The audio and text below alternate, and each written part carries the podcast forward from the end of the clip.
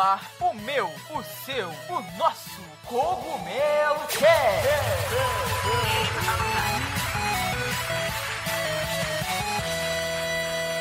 Oh yeah, Mario Time!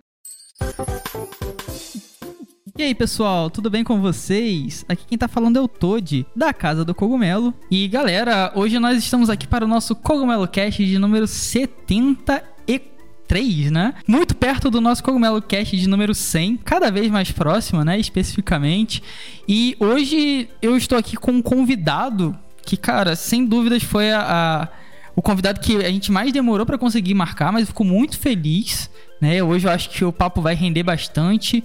E eu tô hoje aqui com o Marcelo Tavares, né?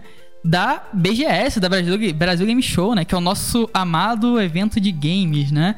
Então hoje eu vou conversar aí com o Marcelo, a gente vai saber um pouco da trajetória dele, novidades, né? Sobre a BGS, então fiquem ligados aí que a gente tem é, novidades, né? Pra BGS esse ano. Então hoje a conversa vai, vai rolar e vai ser muito boa. Antes da gente começar, é, não se esqueçam, pessoal, confiram os links da descrição. Onde quer que você esteja nos escutando, se inscreva, pode ser no Spotify, no iTunes. Isso nos ajuda muito e compartilhe também, certo? Os links da BGS também vão estar aí na descrição, do Marcelo também. Então não deixe de conferir para vocês ficarem ligados e não perderem nada. Dito isto, eu vou passar a bola aí para Marcelo poder se apresentar. Então se apresenta aí, Marcelo, por favor.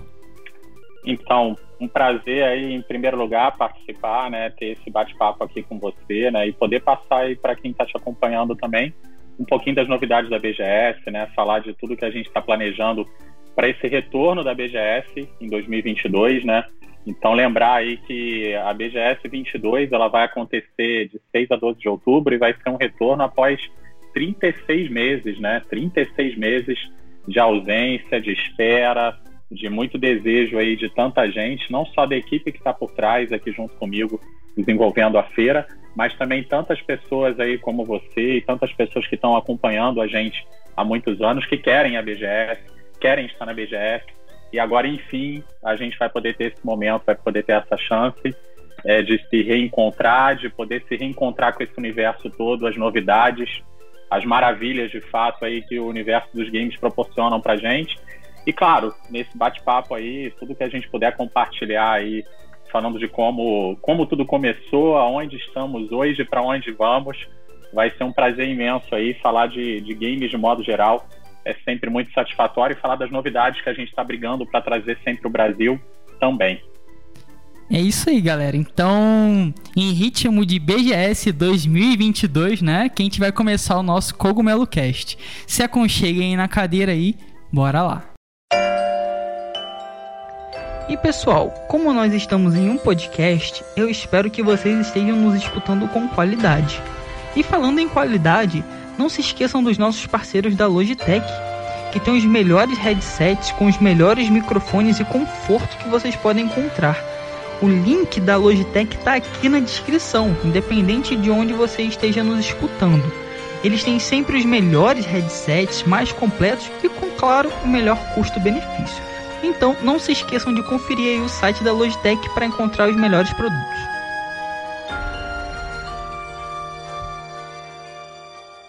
Pessoal, como vocês ouviram, né? Eu estou aqui hoje com o Marcelo Tavares, que é o criador da Brasil Game Show, né, da BGS, a maior feira de games da América Latina, né? Não é assim um é uma responsabilidade, né? É a maior feira da América Latina, que é um, um espaço no mundo gigantesco, né? Então a gente está falando de um grande evento, né? É, não sei se vocês sabem também, mas o Marcelo, ele aí é dono de uma de uma das maiores coleções de games, né, do Brasil. Então, cara, além de ser apaixonado em fazer eventos, é apaixonado em jogos, né, em colecionar. E é com ele que a gente vai conversar hoje. Então, é, Marcelo, essa é uma curiosidade minha, assim vamos dizer, e eu vou trazer pro pessoal, que é, eu quero saber o que, que te motivou a criar, né, a BGS. Quando que você olhou e pensou, assim, tipo, ah, rola, aqui no Brasil rola uma feira de games, vou fazer. O que, que te motivou a trazer, assim, um evento de games para o país? Então, é bem legal comentar sobre isso, né? Até indo um pouquinho mais atrás, eu jogo videogame desde os 7 anos de idade. Então, quando eu comecei a jogar com 7 anos, eu jogava o Atari, né? Era o videogame que eu tinha lá em casa, emprestado até. E, e passou do Atari, eu pulei pro Dynavision, né? Jogando já a terceira geração, aí mais à frente aí Mega Drive, e aí acabei depois jogando também Master System, enfim, todos os consoles clássicos lá atrás fizeram parte ali, principalmente ali da, da minha infância e aí do início da adolescência. Mas assim, na minha adolescência, naquela época, a gente não tinha internet, né, como nós temos hoje em dia, é, principalmente no início ali da minha adolescência, e basicamente tentava comprar, comprava até, né, de certa forma atrasadas, elas chegavam para mim muito depois. Aqui no Brasil também é, era Ação Games, era revista Videogame, eu lia aquelas revistas e ficava fascinado, né, vendo principalmente naquelas revistas as feiras que aconteciam fora do Brasil. Então eu sempre gostei de duas coisas. Eu sempre gostei de ver as novidades dessas feiras internacionais e eu sempre gostei de ver as novidades em games que não chegavam no Brasil, né? Porque hoje em dia o que a gente vive no mercado de games atual em 2022 no Brasil é fantástico se compararmos com o que eu acompanhei lá no final dos anos 80 e durante os anos 90, que era bem, bem sofrido, né? A gente não encontrava. É, comprar um videogame era praticamente você fazer um ato, né? Enfim, era como se você estivesse praticando algo ilícito, né? Você tinha que ir num local escondido, escuro, é, no final de uma galeria. Quase mafioso, né? sala escura. Era quase você se sentia um mafioso, comprando de um mafioso, né? Então, isso não era nada legal, né? Não tinha jogo em português, não tinha campanha promovendo jogos aqui no Brasil. A própria geração dos clones de Nintendinho é um exemplo disso, né? Na verdade, era uma geração de aparelhos é, que não eram originais, né? Que eram vendidos no Brasil, mas não eram originais. Não necessariamente tinham a licença da Nintendo para que eles fossem produzidos aqui. Então, olha o absurdo de tudo isso. Hoje em dia mudou, mas assim, a minha trajetória ela pegou muito isso, né? A paixão da infância, adolescência, eu vendo todos esses conteúdos de fora do Brasil e olhando que aquilo aqui não existia, eu muito insatisfeito, frustrado de não poder jogar, de não poder curtir esse conteúdo aqui no Brasil. E isso, um pouco mais à frente, me deu o desejo, né? Em primeiro lugar, quando eu comecei a trabalhar, eu comecei a trabalhar ali com 17 anos. Quando eu comecei a trabalhar, tudo aquilo que eu ganhava, eu gastava em games. Então, assim, aquilo foi um momento onde eu tentava comprar justamente os aparelhos que eu não tinha tido na infância e na adolescência. Então, por exemplo, se eu tinha tido, se eu tinha jogado o console da empresa A e não jogava o console da empresa B concorrente, eu ia e comprava daquela outra empresa. Então, era um momento assim, ah, eu tinha jogado o Atari, mas o Odyssey eu nunca tinha jogado. Comprei o Odyssey. Ah, eu tinha, eu não tinha jogado ainda um Neo Geo e um Neo Geo CD.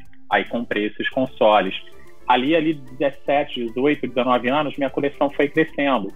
E também teve uma outra coisa, né? Eu acho que eu tive uma, uma motivação da paixão pelos games, uma outra motivação que era a insatisfação com a falta desse conteúdo no Brasil e também a, a, motivação que existia dessas novidades, né, da, interesse por essas novidades, mas também tinha uma necessidade de eu justificar para as pessoas que estavam no meu círculo social, família, amigos, por que, que eu gastava tanto dinheiro com videogame. Então, assim, ninguém aceitava isso, ninguém concordava com isso. E aí surgiu o desejo né? Eu até então tinha trabalhado com algumas outras coisas, eu tinha trabalhado como tradutor, tinha trabalhado é, como vendedor de planos de saúde numa, numa grande operadora de saúde. É, e aí acabei optando, acabei na época, né, tive um curso de informática, montei um curso de informática junto com um sócio, mas o meu desejo não era aquele, né? Eu queria tentar trabalhar com games. E aí, de fato, em 2002 foi o momento em que eu falei assim, não, vou começar a trabalhar com games. Então, comecei a entender de que maneira que eu poderia me envolver com aquilo ali. E nesse ano em setembro de 2002 foi, digamos assim, o primeiro embrião né, de evento que foi o Game Churrasco, que foi um encontro de colecionadores de videogame ligando o churrasco, era outra paixão minha que eu já digo para vocês que não deu nada certo, né? não dava certo juntar carne e as pessoas que eu, por exemplo, né, não, não sou nem muito adepto de, de bebida alcoólica, mas é, as pessoas tomando cerveja, derramando a cerveja nos meus videogames, deixando o resto de carne nos videogames da minha coleção, aquilo ali foi bem traumático. Mas o game churrasco aconteceu em setembro de 2002 e foi o embrião da Brasil Game Show, foi o primeiríssimo passo, um evento para naquele momento para 98 pessoas, foi o número de pessoas que eu consegui reunir e que já tinha um pouquinho, né? Tinha a gente fez pequenos campeonatos, um mostrando a coleção do outro, eu expus a minha coleção inteira, botei máquina de arcade, é, conseguimos montar uma espécie, espécie de estandes, que na época não eram estandes, eram mesas mesmo, e foi dali que surgiu. Depois do Game Churrasco, eu fiz mais dois eventos já com uma roupagem melhor. Naquele momento, para quem não lembra, a gente estava tendo a febre das lan houses aqui no Brasil. E aí fiz um primeiro no mesmo local, que ainda não era numa lan house, e aí o outro, o terceiro numa lan house, que já tinha um perfil que na época foi chamado de Games RJ, que já era um, um perfil de evento, né? Já não era só mais, não era aquela coisa mais do churrasco. Aí tinha jogo para PC, tinha já um formatinho de venda, tinha uma interação maior. E isso levou aí a, a um período aí onde eu acabei recebendo um convite, alguns convites e escrevi sobre games, Jornal do Brasil, revista Super Game Power, Jornal Globo, tive um, um programa de games no, num canal local, tive a oportunidade de ir na época na E3, tive a oportunidade de visitar eventos é, é, em outros locais. E isso amadureceu até a época onde de fato a gente começa a sequência atual da Brasil Game Show, que foi em 2009, ano em que a gente teve duas edições, uma em junho, a outra em novembro, ambas naquela época no Rio de Janeiro. Então essa é, é, é a trajetória aí de início e digamos que a, a inspiração para que tudo isso pudesse acontecer, né? Cara, é muito legal, é muito legal que teve um começo, porque às vezes as pessoas ficam tipo, ah, maior evento da América Latina. Já começa assim. Não, não começa assim, né? Começa de baixo, começa do começo mesmo. Isso é legal para quem quer empreender, né? Que entende os passos do empreendedorismo e também da sua vontade, cara. Que eu acho que muita gente tem essa vontade, né? Poxa, olha lá para fora, tem tanta coisa. Por que, aqui não pode? Por que, aqui não, não poderia, né? E você com essa vontade, até para justificar porque você gasta gastava tanto com videogame. o que é sempre uma boa justificativa, você uniu o útil ao agradável ali, né? Então é por isso que eu gasto e beleza, você conseguiu retornar uma grana, né? E hoje é o, é o que você faz, né? É muito irado. É, eu me lembro que a primeira BGS que eu fui, esse ano, né, é, será a nossa décima, a minha décima BGS. A primeira que eu fui foi, ainda era no Rio, foi a última no Rio, se eu não me engano. É, e, cara, o novão, foi a primeira vez que fui pra capital, me perdi. É, mas foi uma, assim, uma experiência incrível, eu lembro até hoje, então é muito legal saber o começo disso tudo, cara, assim, de verdade. Eu acho que é, é importante, né, a gente falar do começo também para entender onde que a gente tá hoje, né? O que que tem acontecendo hoje, né? E Marcelo, você, assim, eu me lembro que naquele evento, no primeiro que eu fui no Rio de Janeiro, você já tinha trazido um grande nome, você trazia pessoas de fora com uma certa relevância internacional para o evento. É, parece que você sempre quis fazer isso, né? Por exemplo, recentemente você trouxe o Kojima, cara. O Kojima. E que parou a BGS, né? Todo mundo, tipo, caraca, o Kojima. É, e, e, nenhum evento faz isso, nem os lá de fora dão um destaque tão grande para as, vamos dizer assim, celebridades do mundo dos jogos, né? E você busca essa coisa mais celebrity, né? De trazer essas referências. Eu encontrei o John Romero, cara. Eu fiquei, mano, é o John Romero. Então, é o cara que eu nunca teria a oportunidade de conhecer e você trouxe ele pro Brasil né? O que é incrível. E por que que você ou aonde que te deu um estalo de falar assim, beleza? É, talvez chamar grandes nomes ou pessoas importantes seja um ponto positivo.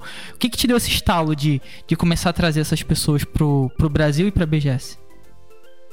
Não, então é bem legal você citar isso, né? Na BGS a gente sempre tentou trazer esses grandes nomes que eram, em primeiro lugar, né? Eu eu sou gamer até hoje, né? Jogo todos os dias tive, se parar para rapidamente, né, para falar, né? Por exemplo, ontem eu tive jogando é, Crossfire, estava jogando o, o, FIFA, estive jogando o COD. Então, assim, eu tô toda noite jogando, eu continuo até hoje como gamer.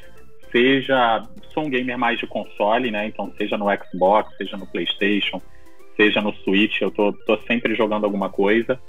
É, não sou muito de jogar no celular, nem no, no PC mas entendo e assim na equipe e na família temos aí as tribos aí que curtem mais as duas plataformas, digamos assim, mas sempre eu, eu respeitei muito o trabalho do criador né, do jogo e sempre tive muito desejo de conhecer o criador dos grandes jogos, né? Então, sem o criador do jogo e sem o criador do console, sem o criador do videogame, isso tudo que a gente gosta não existe.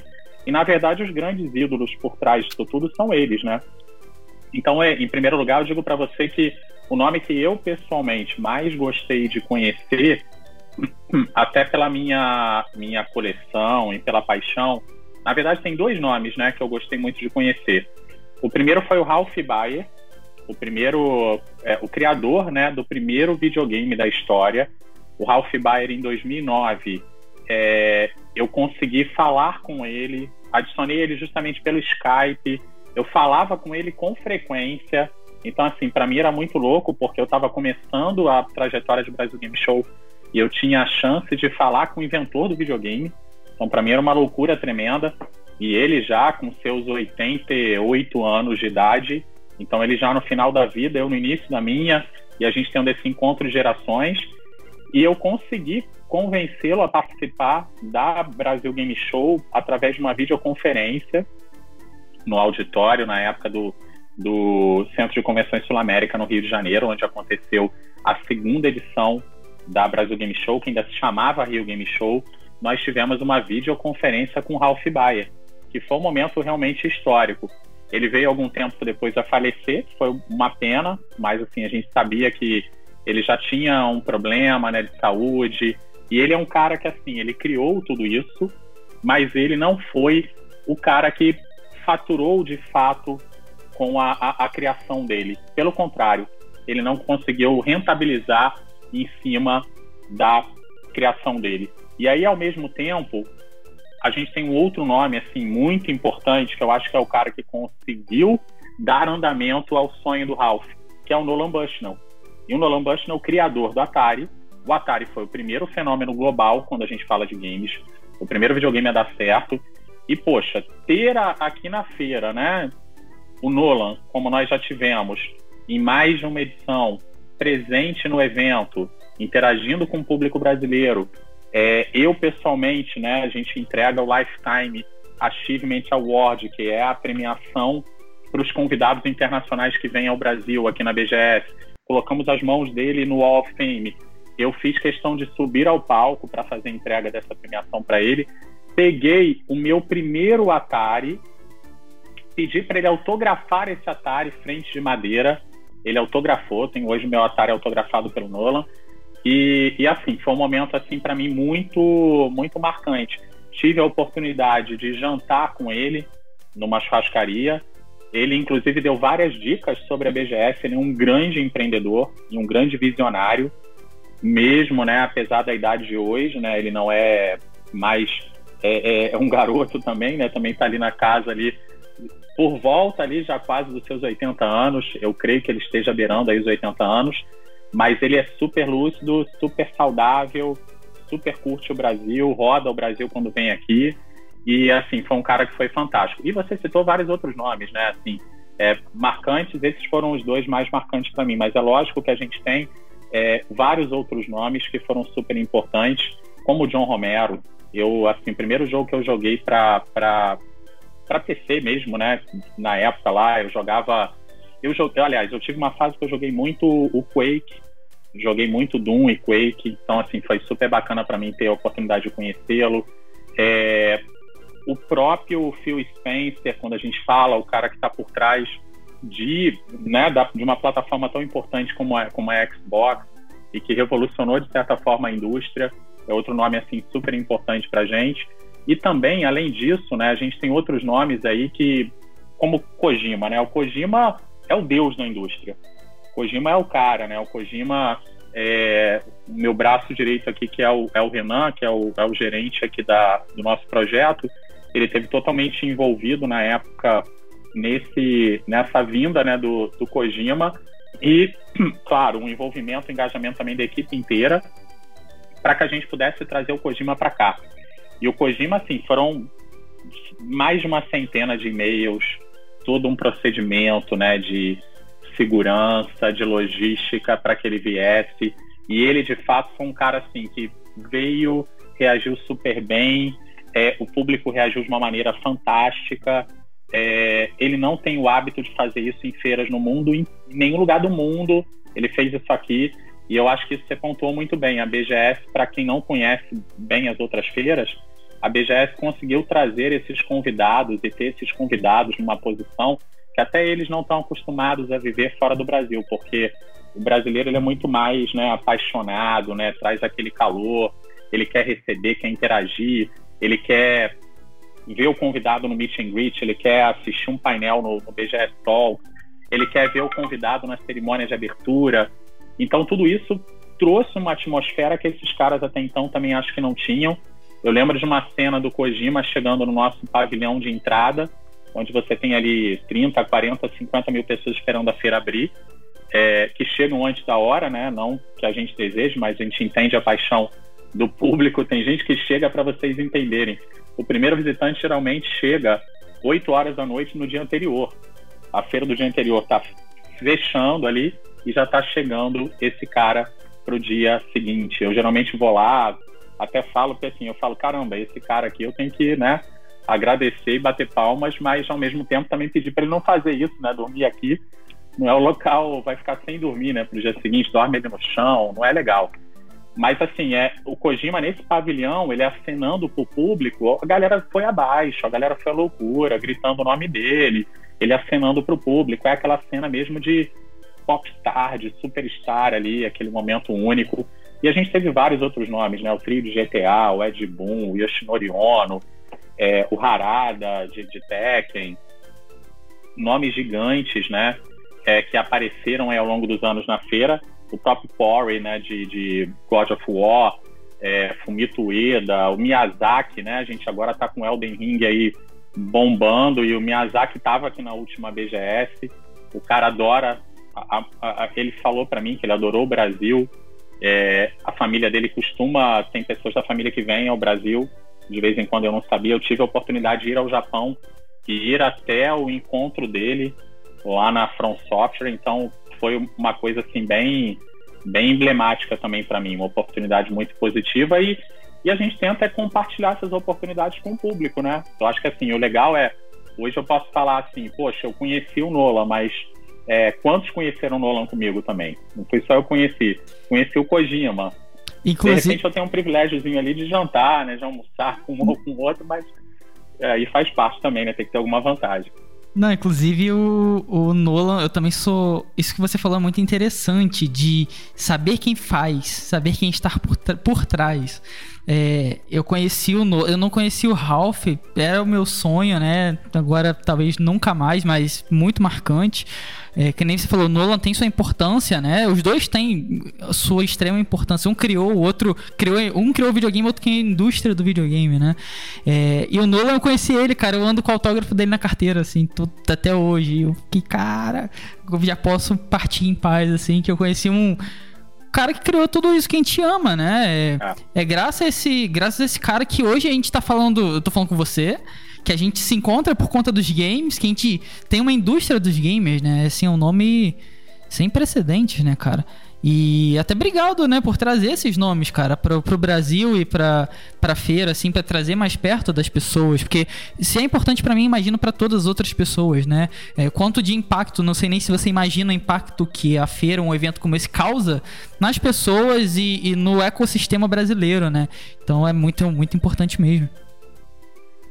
Não, é, é, é, é fantástico, assim, eu acho que esses nomes, né, eles são únicos, eles são nomes realmente eu, por exemplo, eu, eu, gosto muito de Apple também, né? E, e, eu tinha o sonho, né, de tentar um dia conhecer o Steve Jobs. Não deu para conhecer o Steve Jobs.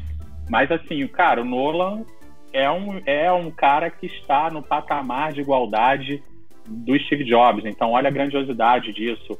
O Ralph Baer, se você olhar, é como se fosse o Santos Dumont, né? E a gente teve a chance de conhecer o cara que, pô, não conhecemos o Santos Dumont, né? O pai da, avia da aviação, mas conhecemos o pai do videogame. Então, assim, são feitos impressionantes, são coisas, são momentos únicos e essa galera vir aqui para o Brasil e poder interagir com o público me dá uma satisfação muito grande de ver a satisfação de muita gente, é, pessoas que estavam lá na fila, a gente retratou até no vídeo oficial, né? Pô, conhecendo o Ed Boon, pegando o autógrafo dele no braço e aí virando uma tatuagem, o autógrafo dele. Então são coisas muito únicas, né? Ah, legal pra caramba, cara. E um outro fator que eu acho que é muito interessante também, porque além de você trazer grandes nomes, você traz grandes empresas. Então, por muito tempo a gente ficou sem a Nintendo, cara. A Nintendo mandou, eh, ligou pra mim e falou, tipo, olha, a gente vai estar tá lá, vai lá. E eu fiquei tipo, caraca, então vocês vão voltar, sem poder falar pras pessoas. Então, tipo, ah, vocês vão estar tá na BGS novamente, né? Então vocês também trazem grandes empresas. Hoje em dia a gente tá com a tríplice coroa Electriforce force das empresas, né? Que é Microsoft, Xbox, PlayStation e Nintendo de volta à BGS, né? É, eu queria saber de você como que você enxerga primeiro os, o mercado de jogos aqui no Brasil e principalmente, cara, o mercado independente de jogos. Na BGS a gente tem uma área de mercado de, de desenvolvedores indies, tem ali, né? E onde a gente pode passar e conhecer vários desenvolvedores. Como que você enxerga isso? É, porque a gente tem ali, tá falando né, de uma área exclusiva pro, os desenvolvedores indies. Como que você enxerga esses Não, então, desenvolvedores? É, é, bem legal comentar também sobre isso, né? A BGS ela tem para esse ano, né, a expectativa de receber mais de 400 marcas, né? Então, mais de 400 marcas, de fato, é muita coisa, é muita novidade. Então, a gente, lógico, né, vai ter as marcas que atingem o público de console, o público de PC, o público de mobile, o público retrô, o público que curte cosplay, o público que está indo para lá para comprar novidades, o público que está indo lá para ver o que é feito no Brasil. Então, a gente procura segmentar, inclusive, né, quem curte esporte, quem quer ver um periférico é, mais moderno. Então, é todo um ecossistema, né? A BGS é um, é um paraíso, né? uma grande festa para quem gosta de games de modo geral, um grande ponto de encontro, mas é principalmente uma reunião de muita novidade, né? Todo mundo quer disputar, quer ter os melhores e maiores lançamentos acontecendo na feira. E trazendo isso, né, entendendo que, claro, é super importante a gente ter gigantes, aí como você bem citou, o caso da Nintendo, né, que era uma empresa que eu, principalmente como colecionador, né, eu sou também apaixonado, assim como sou pelas, de verdade, assim, gosto mesmo de sou muito eclético no meu gosto, né, por games e pelas empresas de games, mas a Nintendo tinha um carinho especial pela história, né? Então eu tinha começado lá atrás é, com o Atari, mas aí tinha pulado para o Nintendinho, né, naquela época. Então assim tinha todo aquele aquele desejo de ver a Nintendo e a gente persistiu bastante, batalhou bastante com eles. A gente entende também o lado deles hoje e a gente conseguiu fazer, né, primeiro uma iniciativa ali no, na área de cosplay com a Nintendo, e uma iniciativa mais para a imprensa. Aí depois, na última edição, um mega stand, um mega stand da Nintendo, que foi fantástico. Aí fizemos toda uma temporada, agora mesmo a durante a pandemia, né? Agradecer todo o apoio e suporte que a Nintendo deu, porque a gente conseguiu fazer durante o BGS Digital um quadro específico mostrando as novidades da Nintendo, falando com o público brasileiro, uma tentativa realmente da Nintendo se aproximar cada vez mais desse público aqui. E lógico, né, quando a gente fala de Brasil Game Show, acho que o que falta no Brasil ainda, né, até falando do futuro, é nós vermos um grande título sendo feito no Brasil e estourar no mundo inteiro, né? E assim, o desejo, né, que surgiu nosso de incentivar a produção nacional cada vez mais, partiu disso aí. Então, hoje o que nós temos na feira, que é a Avenida Indy, que é um espaço que tem o apoio do Banco do Brasil, um espaço que a gente tem tentado valorizar cada vez mais, é um espaço onde o público consegue, ao lado das grandes empresas, ter uma avenida inteira dedicada à produção nacional e são cerca de 100 empresas expondo seus jogos ali.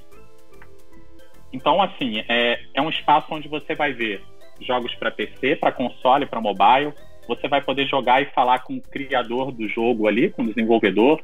O desenvolvedor do jogo vai colher esse feedback autêntico na hora, né? Ele vai poder entender o que, que de fato você está achando do jogo dele. Então acho que é um espaço democrático, é um espaço divertido, é um espaço que fomenta né, esse lado empreendedor do brasileiro de poder criar seus jogos, fomenta esse lado criativo e onde a gente espera de verdade que no futuro uma dessas empresas que aparece ali com um pequeno stand possa depois voltar para uma BGS falando caramba, agora eu sou grande, sou global, estou com meu jogo em todas as plataformas. E ali a gente tem assim uma infinidade né, de, de produtoras. Se a gente for citar, né, enfim, Insane, Cyber Capivara, Argus Real, Artleaf, Dango Games, isso tudo são produtoras independentes brasileiras que já estão confirmadas para a BGS desse ano. É, aqui, assim, claro, vocês não, não veem minha tela, mas na minha tela tem uma tela com a planta do evento é, toda com, né, com quem já está confirmado. Three Towers, enfim, tem uma gama de Cinquini, DCA, tem uma galera enorme nacional que produz jogos de qualidade, que já está confirmada no evento, e Voxels Studios, Bad Coffee, e eu posso dizer para vocês que assim, a minha expectativa de fato é que a, a Triple Eleven, então a gente tem assim uma gama Bitnamic e por aí vai, Shadow of Ideas, eu estou citando aí várias produtoras independentes brasileiras que já estão na BGS, posso dizer para vocês que metade da Avenida Indy já está fechada, já está reservada, já tem marcas confirmadas e a nossa expectativa é de ter cerca de 100 empresas nesse espaço. Então, assim, a BGS sempre vai ser um local é, amigo e que incentiva a produção nacional é, e a gente quer valorizar cada vez mais dentro das lives do BGS Digital que continuam ao longo do ano aquecendo para a feira em outubro, a gente vai falar bastante também de produção nacional agora esse ano, nos próximos meses, dando espaço para esses estúdios, para essas produtoras mostrarem seus títulos, mostrarem seu trabalho. E a Avenida Indy, para quem nunca foi na BGS, ela está bem ali no coração da feira, né? Você chega na feira, na rua principal, você tem uma entrada pela rua principal de um lado e pela rua principal do outro, e ao lado dos gigantes, você vai ter ali o espaço dedicado ali à produção nacional. Cara, isso é muito legal. É, você falou de muitas empresas, né, que vão estar aí na parte de, de indies, né? Esse ano, quem sabe eu não esteja lá com a minha produtora, a gente está desenvolvendo novos jogos, tem umas novidades vindo por aí também, então vai ser um grande prazer estar ali. Tá convidado, tá convidado. Iradíssimo, já conheço, né, por de muitos anos ali a, a parte indie, então é um prazer e é muito legal ver vocês também, né, cuidando dos gigantes e, claro, cuidando dos indies, principalmente nacionais, né? O que eu acho que é de extrema importância para o ecossistema fluir, né, para as coisas andarem. Que nem você falou, o objetivo é ver um AAA que estoure mundialmente, mas a gente já tá quase, né? Já tem games que estouram mundialmente. Talvez esteja só faltando um, alguma coisinha pra gente chegar nesse ponto aí que você falou. Mas bem legal. Do you speak English? No?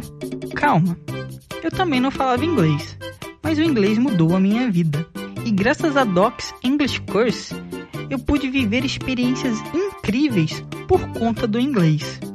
Os links da Docs estão aqui na descrição, independente de onde você estiver nos escutando. Não deixe de conferir e conhecer este curso que pode mudar a sua vida também com o inglês. Então, Marcelo, você falou de N coisas que a BGS faz, né? Por exemplo, trazer grandes convidados internacionais, que realmente é algo que a gente não vê lá fora. É, mas a gente, eu sinto que ainda a gente ouve muito falar de E3, de Gamescom, Tokyo Game Show, por exemplo. Mas aí eu vou até pedir para você reforçar, né? Talvez números. Eu sei que a BGS está em um top muito bom de maiores eventos de games do mundo.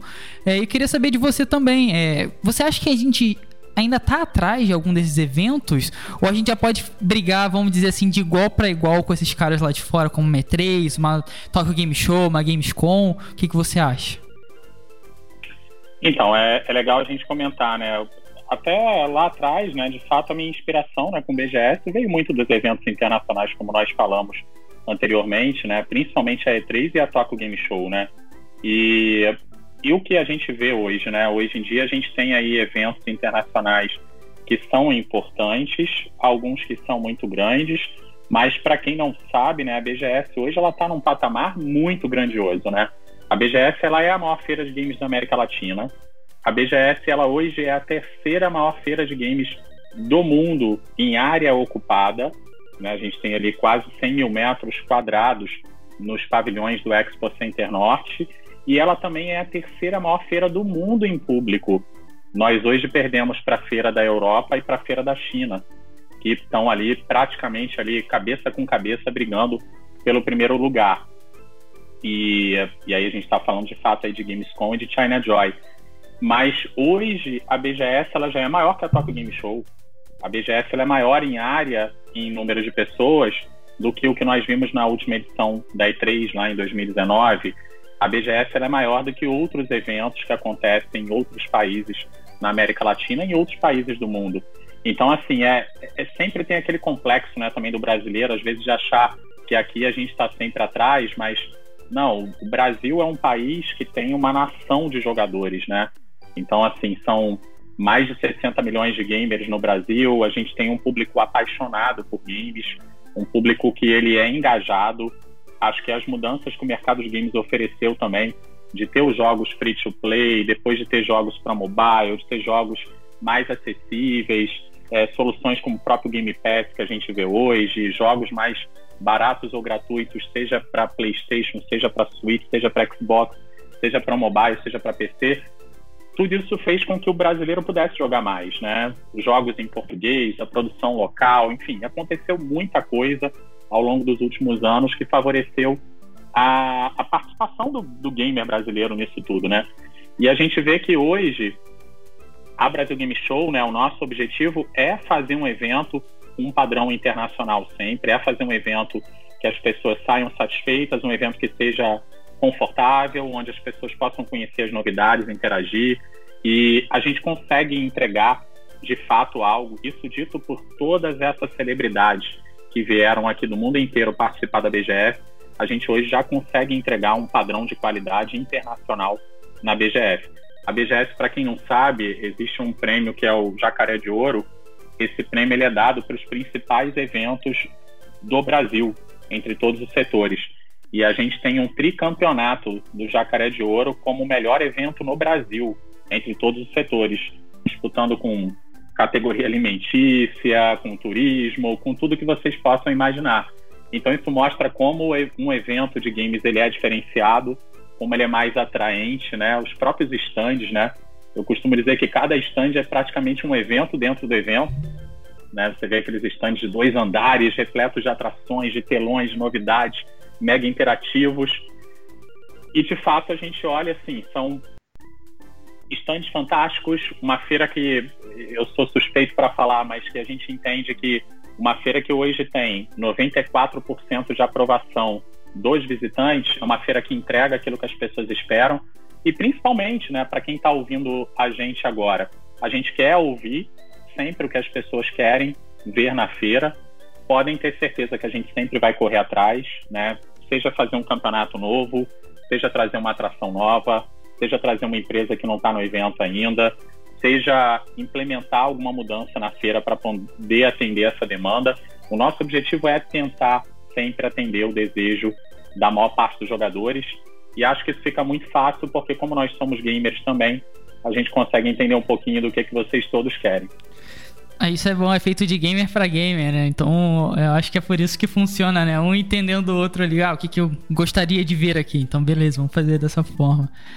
É, e eu queria saber de você também, Marcelo. Você falou de vários números, né? E que eu acho que é tudo.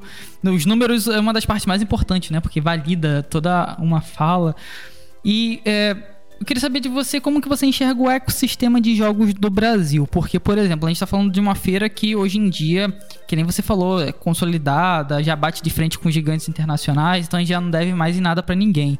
E isso causa um impacto não só na, na no, regional, mas também no país inteiro. É, a, a, gente tem uma parte indie, então traz desenvolvedores, a gente tem uma parte para empresas gigantes, traz essas empresas para o Brasil, elas passam a ver o consumidor e aquilo passa a crescer. Então, querendo ou não, tem um impacto que talvez não seja só ali no evento.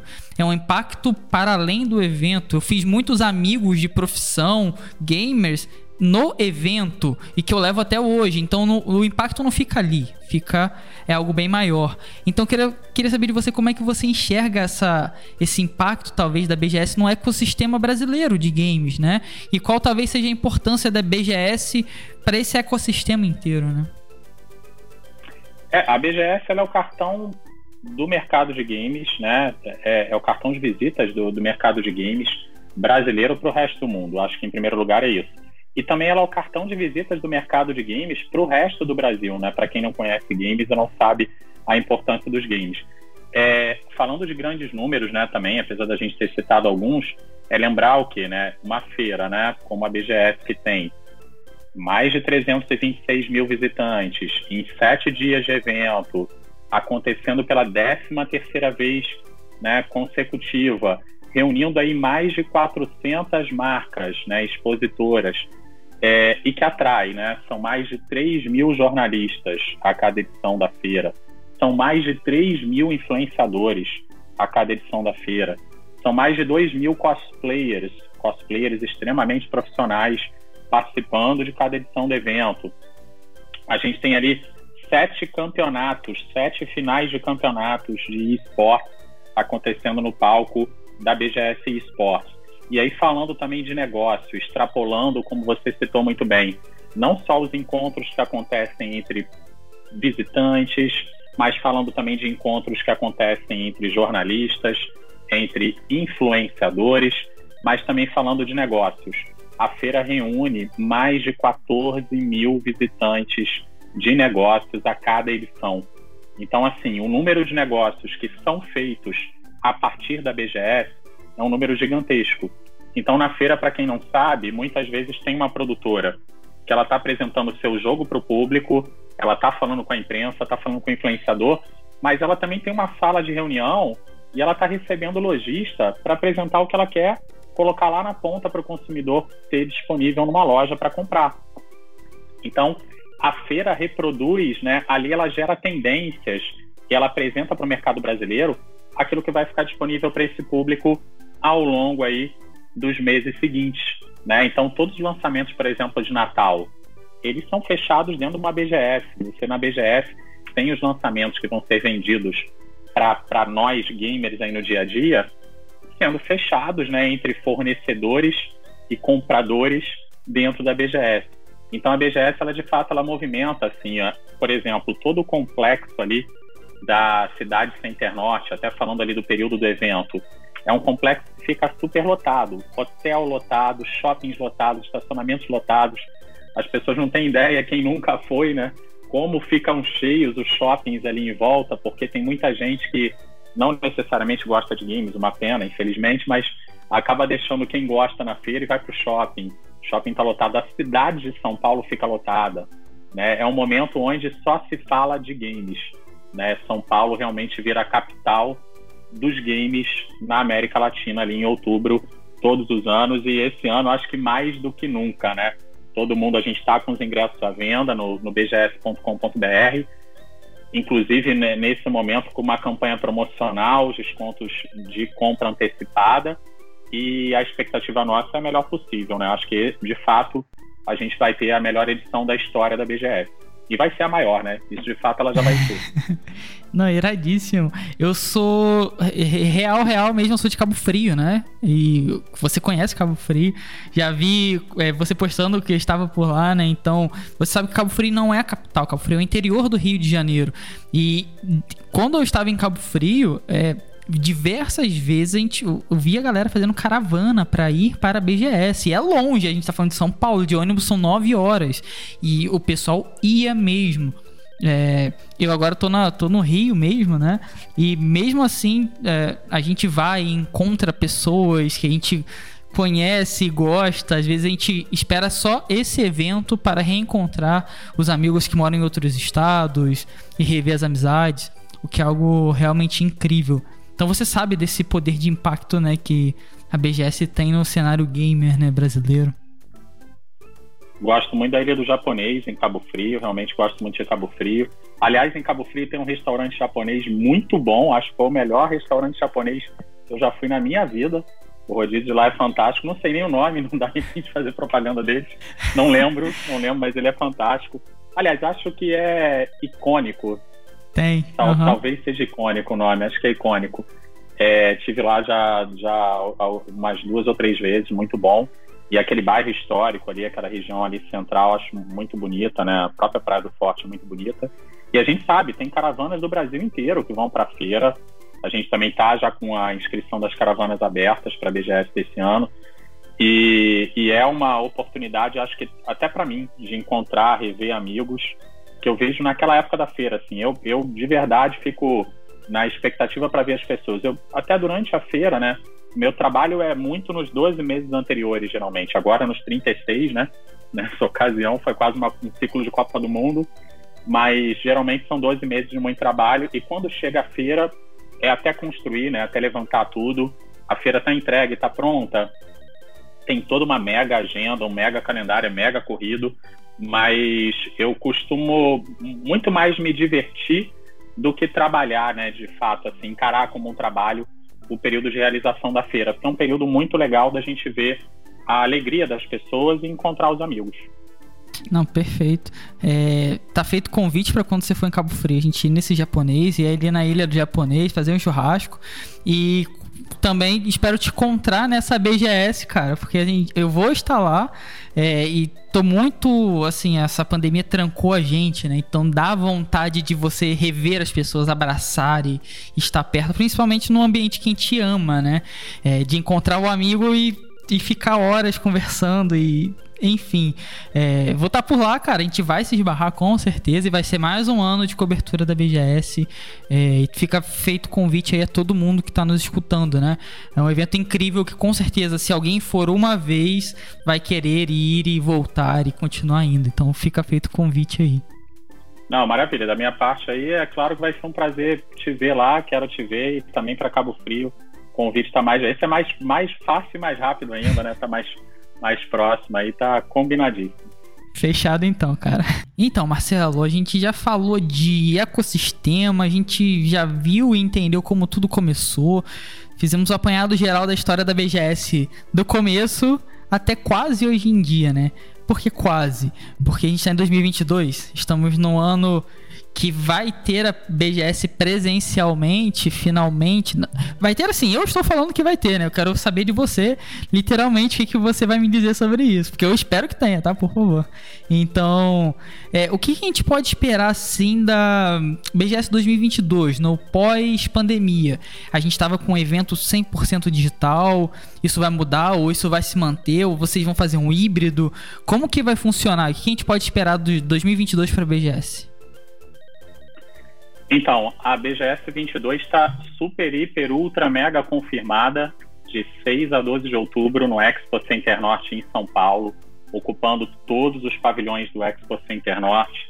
A gente teve aí a, a ótima notícia, né, que a, a, flexibilização do uso das máscaras, né, os números que melhoraram, então até o governo de São Paulo liberou agora não só em ambientes abertos, mas também em ambientes fechados.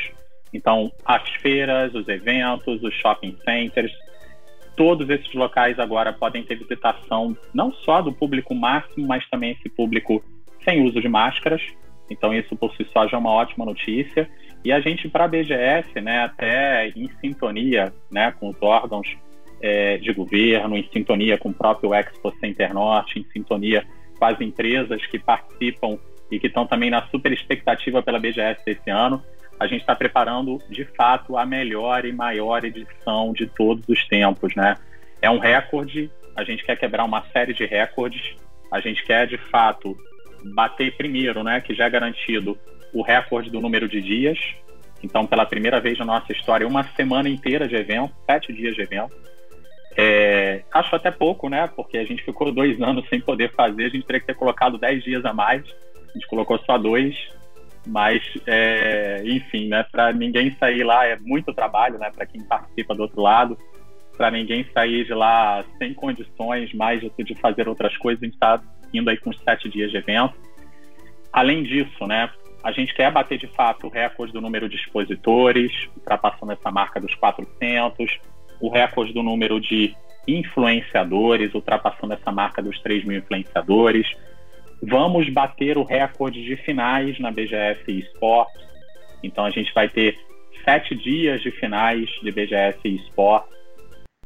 E a gente está trabalhando de fato para que a BGS desse ano seja também a melhor edição de todas, né? E nesse escopo, né, de ser a melhor edição de todas, a presença dos convidados internacionais, o número de estações de jogo nos estandes, as oportunidades para quem quer comprar no evento, né? O evento é um evento onde você consegue de fato comprar novidades. A gente tem um pavilhão que é o que a gente chama de pavilhão shopping, repleto de pequenos e médios estandes vendendo produtos, né? É um evento que a gente oferece cada vez mais conforto para quem quer ir numa praça de alimentação, conforto para quem está na arena de BGS e esportes, a arena de BGS esportes, além das, dos sete dias de finais, além dos shows que acontecem da Videogame Orchestra, encerrando a arena, a gente também tem esse ano uma novidade: a plateia, a arquibancada, o camarote e também um lounge que foi criado para essa arena de BGS esportes. Temos aí já super confirmada também a área do Meet and Greet, que é uma área patrocinada pela Intel. Temos aí super confirmada também, como nós citamos anteriormente, a Avenida Indy, que é uma área patrocinada pelo Banco do Brasil. Temos o BGS Jam, então é um game jam e já focado nos universitários que criam games. E é legal também que tem casos de sucesso, né?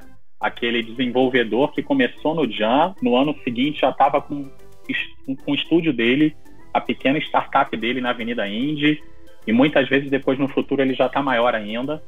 Então a, Avenida Indy é outro espaço que também está super confirmado, além da Arena Arcade. A Arena Arcade é um dos sucessos do evento, um espaço aí com centenas de máquinas de arcade, de pinball, né, fliperamas antigos, disponíveis em modo free play para quem quiser chegar e jogar. E a feira muito focada em novidades para console, PC e mobile. Também destacar que a gente volta a ter né, o cosplay como um grande, uma grande atração da feira.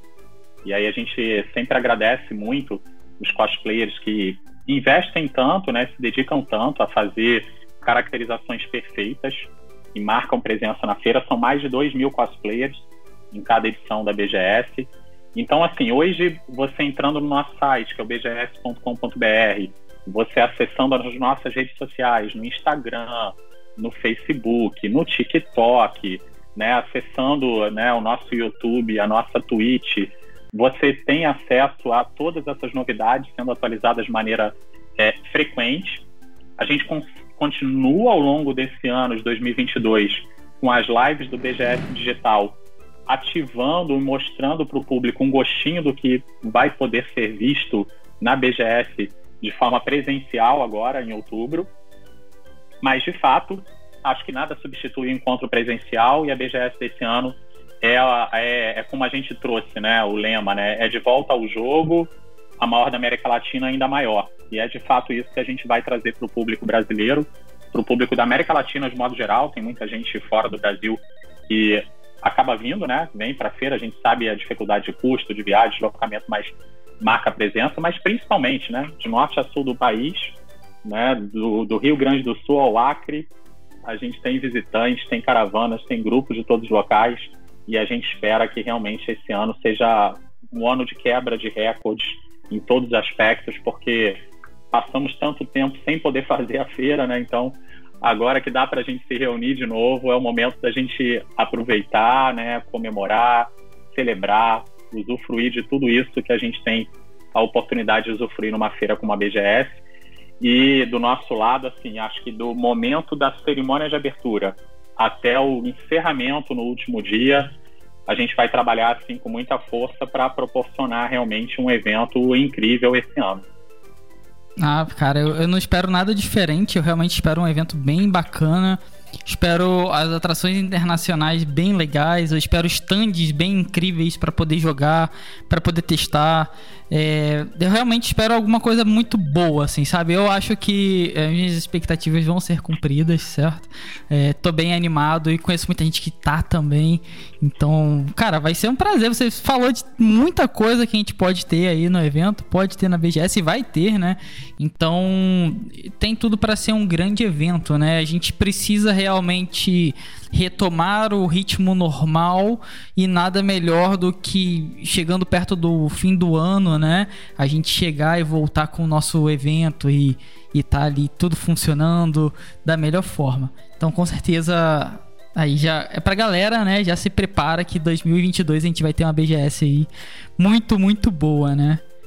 É, beleza, cara. A gente também falou um pouquinho antes de você citou, né, que falta talvez aí pro Brasil estourar um triple A, estourar um grande game. Quem sabe das dificuldades não de de desenvolvimento, né? De, não a mão de obra brasileira é ruim, a gente sabe da dificuldade de custo, muito provavelmente, para se lançar e se fazer um AAA. É, então, o que, que você acha, assim, talvez e que falte ou não falta, na sua opinião, né, para a gente se tornar uma potência dos games. Hoje a gente já tem games é, com localização, legenda, temos gran as grandes empresas em solos nacionais, é, grandes eventos como a BGS. Mas o que, que você acha que falta assim para a gente se tornar realmente um grande, uma grande potência em games, em consumo e em produção. O que, que você acha aí na visão do Marcelo que ainda tá faltando que a gente vai alcançar? Não, então é bem interessante a sua pergunta. O que, que eu acho que falta, né? O brasileiro ele é muito criativo, é muito inteligente, ele é muito qualificado do ponto de vista técnico. Hoje em dia a gente tem é, não só né, quem acaba estudando sozinho e aprendendo e desenvolvendo, como também os cursos, as faculdades, a formação no Brasil é muito boa. A gente tem talentos brasileiros espalhados pelo mundo inteiro. Eu tenho a, a, felicidade de ser amigo de alguns, né? O Giliardi, por exemplo, na EA, que está no time de FIFA há muito tempo. A Rafaela, que também é, é, é faz parte do time da EA. A gente tem nomes aí espalhados por Epic, por PlayStation, é, é, o próprio Glauco, né? Que está lá no, no Santa Mônica Studios. E a gente tem, é, enfim, um referencial muito positivo, né? De talentos brasileiros que são capazes de produzir coisas maravilhosas. O que eu acho que falta é que muitas vezes tem aqueles aquele grupo de amigos, né, que se reúne, né, oriundos de uma faculdade, de um curso ou só na amizade, resolvem criar um jogo e falta aquele lado de negócio. Então falta desenvolver o plano de negócios, falta pensar no investimento necessário, por menor que seja, ou planejar, avaliar os riscos. Falta pensar nos diferenciais, né? Não adianta você fazer mais do mesmo falta pensar de uma maneira realista também, começar dando um primeiro passo, né? Vide a história que a gente contou do Game Churrasco, né? Se a BGS tivesse tentado ser a BGS de hoje na primeira edição, ela não teria sido a BGS de hoje. Não daria, não seria possível, né? A gente tem que aprender e amadurecer com o tempo. Falta mesmo esse planejamento, né? Falta esse, essa visão de negócio, essa visão de longo prazo. Falta também esse outro olhar, não é só o lado técnico, você tem que dominar o lado técnico, mas você precisa ter, muitas vezes, na sua equipe, alguém que olhe para o lado de negócio, alguém, alguém que pense em, em quem são as, a, os parceiros que você vai buscar para apoiarem o seu projeto. Aonde você vai publicar o seu jogo depois? Como você vai promover o seu jogo? Como que você vai pegar o feedback do seu jogo? Com quem que você pode pegar uma, um, um feedback também enquanto né, falar com um grande criador, falar com uma grande referência. É o que a gente, de certa forma, tenta fazer ali de uma maneira né, inicial na BGS, né? Ah, você está na, na, Avenida Indy. Aí na Avenida Indy aparece, de repente, um Corey Barlog, que criou ali o, o último God of War, e ele vai visitar o seu stand. Ele vai te dar um feedback na hora. Então, poxa, você vai ter um feedback de um cara que fez um AAA e que ganhou o, o The Game Awards. Então é, é uma oportunidade única de você ouvir esse cara. Assim como para mim foi muito bacana também quando eu pude ouvir um Nolan Bushnell ele falar a sua visão de negócio, e o que ele achava que a BGS poderia ter a mais e implementar coisas que ele me falou, é a oportunidade de você também ter o feedback, né? Você tem que ter essa visão, é... e aí o feedback é muito importante. Muitas vezes o Arthur ou outro desenvolvedor ele pensa assim, poxa, eu quero fazer um jogo sobre cogumelos, né? Quero fazer o jogo do cogumelo, o jogo do cogumelo, o cogumelo é isso, é aquilo, mas sei lá, o público de repente não quer ver o jogo do cogumelo. Tem uma demanda por um jogo de uma outra coisa qualquer. E aí, você ouvindo o público, talvez você consiga é, perceber que dá para você desenvolver uma outra coisa, que tem demanda de público, que tem uma oportunidade, e você ir para um território onde você não tem uma concorrência tão grande também é algo positivo. A própria história da BGS também ela, ela coincide com isso, né? Quando a gente começou a BGS, ninguém queria fazer eventos de games no Brasil. E tinham existido três eventos de games no Brasil, simultaneamente os três tinham fracassado e deixado dívidas, pessoas com ingressos na mão sem o evento acontecer, coisas horríveis, né, que aconteceram naquela época. E quando a gente se dispôs a fazer, ninguém queria fazer e todo mundo falou: não, não vai dar certo. E a gente fez, deu certo e chegamos ao ponto que a gente chegou. Então acho que tem, né? Tem que ter a persistência, tem que ter o planejamento, tem que ouvir realmente o público final, tem que ouvir quem é mais experiente, tentar fazer parcerias e pensar na promoção também do jogo. Não adianta. Isso é outra coisa que a gente também consegue, modéstia à parte, ajudar bastante as produtoras. Quando você entra como expositor da feira, você está pagando assim é, 0,01% do que um grande player vai gastar na BGS. Mas você está ao lado dele. E na hora que sai lá a lista de expositores no site, seu nome está lá. Na hora que sai o guia do evento, seu nome está lá. Na hora que a imprensa vai falar, seu nome está lá. O influenciador vai falar, seu nome está lá. E claro, tem uma simpatia maior pela produção independente, que a gente sabe que ela não tem essa. Né, não, é um, não é uma empresa que está lucrando ali, é uma empresa que está engatinhando, que está buscando seu espaço. Mas é muito bacana porque muitas vezes a gente consegue promover um título que tem uma oportunidade de receber um investimento e aparecem de fato investidores na feira que se tornam sócios daquele projeto e aí esse projeto se torna de fato um jogo rentável. A gente viu alguns exemplos acontecerem assim ao longo dos anos, né? E acordos fechados, né? Acordos fechados com as grandes publicadoras de games, com as first parties de consoles, com outros players do mercado foram celebrados ali. Eu acho que toda essa visão né, de plano de negócio, de estratégia, de promoção do jogo, acho que isso é muito fundamental, é muito importante. É você ter na equipe não só o, o designer, o programador, o artista 3D, mas você tem um gestor, você tem um cara, de repente é um cara que é formado em administração, de repente é um cara que é formado em publicidade, de repente é um jornalista, de repente é um psicólogo, de repente é um pouco de tudo isso. Você tem uma equipe multidisciplinar trabalhando em prol daquele projeto.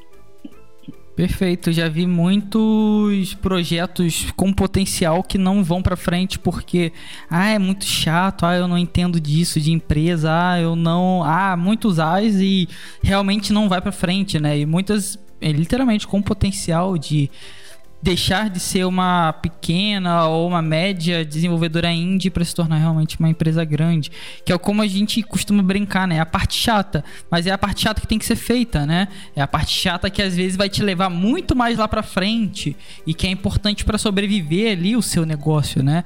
É, então realmente, cara, isso eu não sei se por uma cultura de Brasil, por a gente não ter, realmente ter uma cultura de empreendedorismo é, ensinada, né?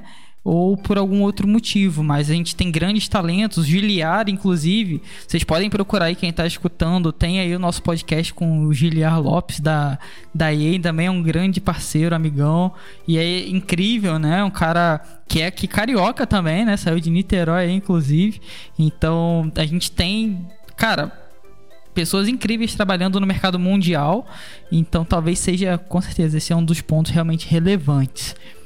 É, beleza, cara. E pra gente finalizar, o Marcelo, agora eu quero saber de você aí, nossa última pergunta, né? Que é como que você enxerga o mercado de games aqui no Brasil para os próximos anos. Você falou que lá na BGS vocês já fecham é, negócios para o Natal, para, para datas futuras. Então, você está diretamente ligado com essas pessoas que fazem a indústria, né? Não como um consumidor de fora, você fala com pessoas que realmente fazem a indústria, a, a indústria acontecer. Então, como é que você enxerga principalmente o mercado de games brasileiro para os próximos anos? Ah, então eu enxergo de uma maneira muito positiva, né? O mercado brasileiro ele cresceu muito. Hoje o Brasil é uma potência, né? A gente tem aí tá entre tá ali no quarto lugar, né? Como público maior, né? Para games no mundo. O que a gente ainda precisa crescer em relação a faturamento, mas aí é que eu acho que mora a oportunidade. A gente é o quarto maior público de games no mundo, mas a gente só é ali por volta ali do 11 primeiro, 12 segundo lugar em faturamento, significa que se a gente aproveitar melhor esse público, se a gente oferecer mais produtos, mais novidades, mais acessíveis, a gente pode, se a gente desonerar o setor, a gente pode, claro, atingir um feito aí econômico cada vez maior. O Brasil pode ter uma economia impulsionada também pelo seu setor de games que é tão grandioso, né? E agora, ainda mais hoje em dia, né? Tanto se fala em metaverso, NFT, Web3, a gente fala em tantas tendências, né, que todas essas tendências têm uma relação muito íntima com os games, né? Os games já estão na vanguarda de tudo isso, né? Os games já experimentaram muito do que está se falando agora como se fosse algo, né, uma super novidade, mas acho que as sementes foram plantadas nos games e o brasileiro ele tem uma aderência, né? Tem uma adesão muito grande, muito fácil a tudo isso, né? Nas redes sociais, nas plataformas de streaming de vídeo, a gente vê um impacto, um sucesso gigantesco, né? o público brasileiro dominando aí, dominando tudo que é, é digital. E eu acredito que os próximos anos eles reservam uma oportunidade de crescimento enorme para o mercado de games no Brasil. Muitas marcas não endêmicas, né, têm tentado se apropriar do público gamer, têm tentado apoiar, investir. E a gente vê na própria BGS algumas fazendo um trabalho muito bom, né, muito bem feito, né. A gente tem na própria BGS, aí, desde o Banco do Brasil, que está com a gente com uma parceria de longo prazo e apoiando de fato a indústria, criando é, é, produtos voltados para a indústria, apoiando o mercado nacional, apoiando os universitários, como a gente vê também é, empresas aí como a, a, o próprio Outback, né, que entrou é, nesse cenário, né, e, e, com a gente fez todo um trabalho, uma participação, é, um apoio à comunidade de cosplay, e vai estar tá com a gente novo, agora está envolvido com um cenário de esportes. Então, é uma, uma, uma preocupação que eu acho muito positiva das empresas que olham para o gamer de uma maneira diferente, que querem abraçar, que querem ter o gamer ao seu lado. E é o que a gente fala com todo mundo. Assim, o mercado de games ele oferece muitas oportunidades, né? Acho que os jogadores vão cada vez mais ver conteúdos de qualidade aqui no Brasil e isso eu posso já dizer para você, né? Porque a gente hoje está em negociação com várias empresas que vão participar pela primeira vez da feira. Então, a cada ano tem sim ainda empresas novas aparecendo, surgindo e vindo para a BGS. O, o mercado em si, né, oferece oportunidade para quem está aqui.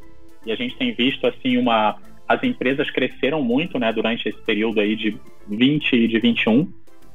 E acho que o reflexo disso vai ser visto na BGS 22 empresas que já eram muito grandes de todos os segmentos no mercado de games. E a gente acredita que agora, principalmente, né, para os próximos três anos, o crescimento ele vai ser bem acentuado. A gente tem aí um leque de oportunidades. A gente, enquanto BGS, está tá apresentando algumas dessas oportunidades. Vão ter algumas novidades aí a caminho também.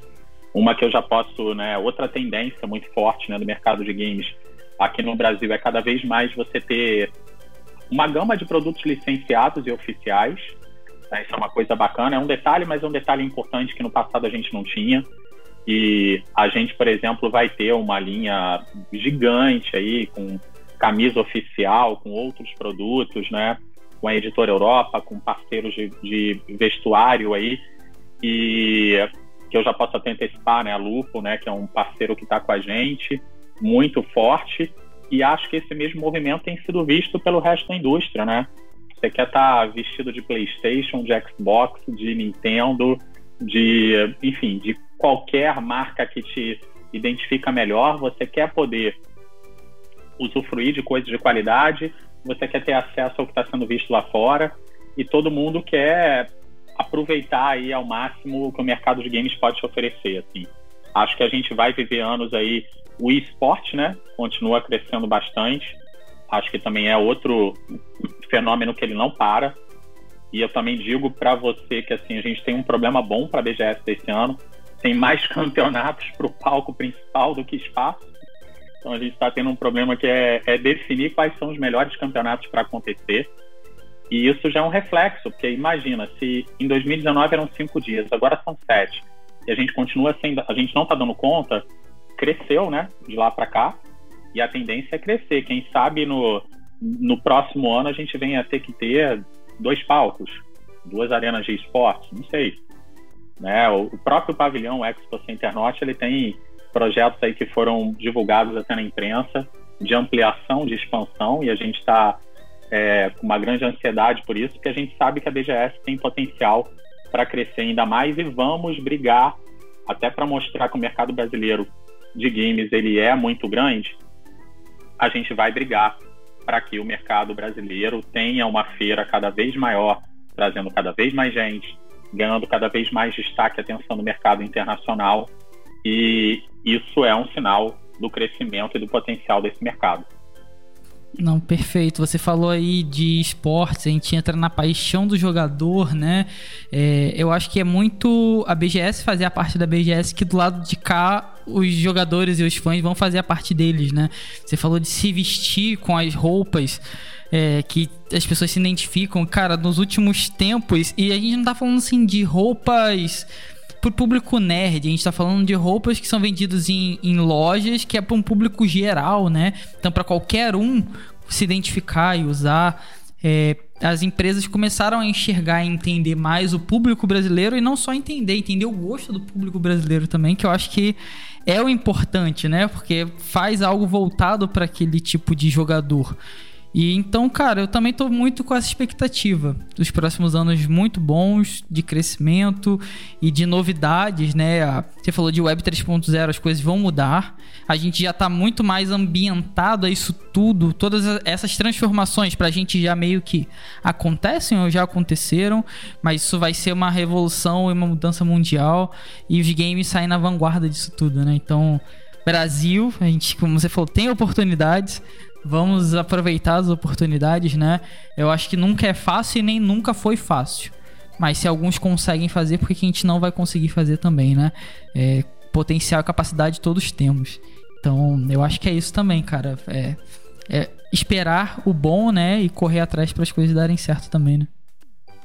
Não, acho que é isso aí. É só fazendo um parênteses também, né? Hoje a gente tem no nosso site, que é o bgs.com.br, um link né, para a BGS Store e essa linha, por exemplo, de produtos que eu acabei de citar já está disponível lá. Então, é, vai ter muita gente chegando na feira já vestido de BGS, né? Vestido, é, se identificando da maneira que achar melhor, né? Mas a gente está fazendo todo um trabalho realmente para que antes, durante e após a feira essa BGS aí seja imperdível, inesquecível e assim, super agradeço aí a oportunidade do papo e agradeço aí a, a, desde já a presença que eu sei que teremos sua lá no futuro, de quem está te ouvindo, né? Espero que muitos possam nos acompanhar e que também a caravana de Cabo Frio esteja em peso, né, na BGS desse ano. Quem quiser, inclusive, formar uma caravana, eu sei que tem algumas já, mas seja de Cabo Frio, de qualquer outro lugar do Brasil, a gente tem um, um link no site, você consegue entrar em contato com a gente, tem uma série de vantagens e, e é bacana, né? A gente fala caravana, mas pode ser um grupo, né, que vai de avião, que vai de carro, que vai de como quiser ir. O importante é estar presente na BGS desse ano. É isso, galera. Então se preparem que a gente vai se ver na BGS 2022. Então é isso aí, pessoal. Chegamos ao final do nosso Cogumelo Cast de número 73. Hoje com o Marcelo Tavares aí, criador da nossa querida Brasil Game Show, né? Onde a gente falou sobre o começo da feira, é, algo que eu tinha curiosidade, eu sei que muitas pessoas tiveram curiosidade também. É, falamos sobre Brasil, sobre indies e o que esperar, principalmente da BGS nesse ano de 2022 e também para o futuro. É, espero que vocês tenham gostado, né? Ficado animados. É, vai ser um prazer encontrar vocês na BGS também. A gente também tem surpresa, como a Casa do Cogumelo para a BGS. A gente está pretendendo fazer alguma coisa muito legal. Então vai ser uma honra e um prazer encontrar vocês lá, né? Tirar uma foto e conversar. E é isso, galera. Os links estão na descrição, link do Marcelo, link da BGS. Não esqueçam de se inscrever para não perder, né, nenhum episódio. Você pode estar ouvindo no Spotify, no iTunes, no Google Podcast, não faz diferença. Se inscreva aí para não perder nenhuma novidade. E claro, seguir o Cogumelo Cast no Twitter, que é @castcogumelo. Também está aí na descrição. Certo, pessoal? Dito isso, eu vou me despedindo por aqui e vou passar a bola pro Marcelo poder se despedir também. Beleza? Até o próximo Cogumelo Cast e falou! Super agradecer, né, a participação aí, a presença aí contigo, agradecer por os 10 anos aí acompanhando a trajetória da BGS aí desde o Rio de Janeiro. E, claro, convidar todo mundo que ouviu, que teve a oportunidade de escutar aí até o final, para que realmente possa participar da BGS, possa acreditar que essa edição vai ser a maior, a melhor edição que a gente já fez em todos os tempos, batendo recordes com seus sete dias, de 6 a 12 de outubro, no Expo Center Norte em São Paulo. E o nosso site aí, o bgs.com.br, ele é realmente o canal para você poder ter todas as informações sobre o evento ao longo do ano. Um caminhão de novidades ao longo aí dos próximos seis meses, nessa reta final aí para a feira desse ano e sem dúvida nenhuma vai ser um evento marcante aí, a BGS 22.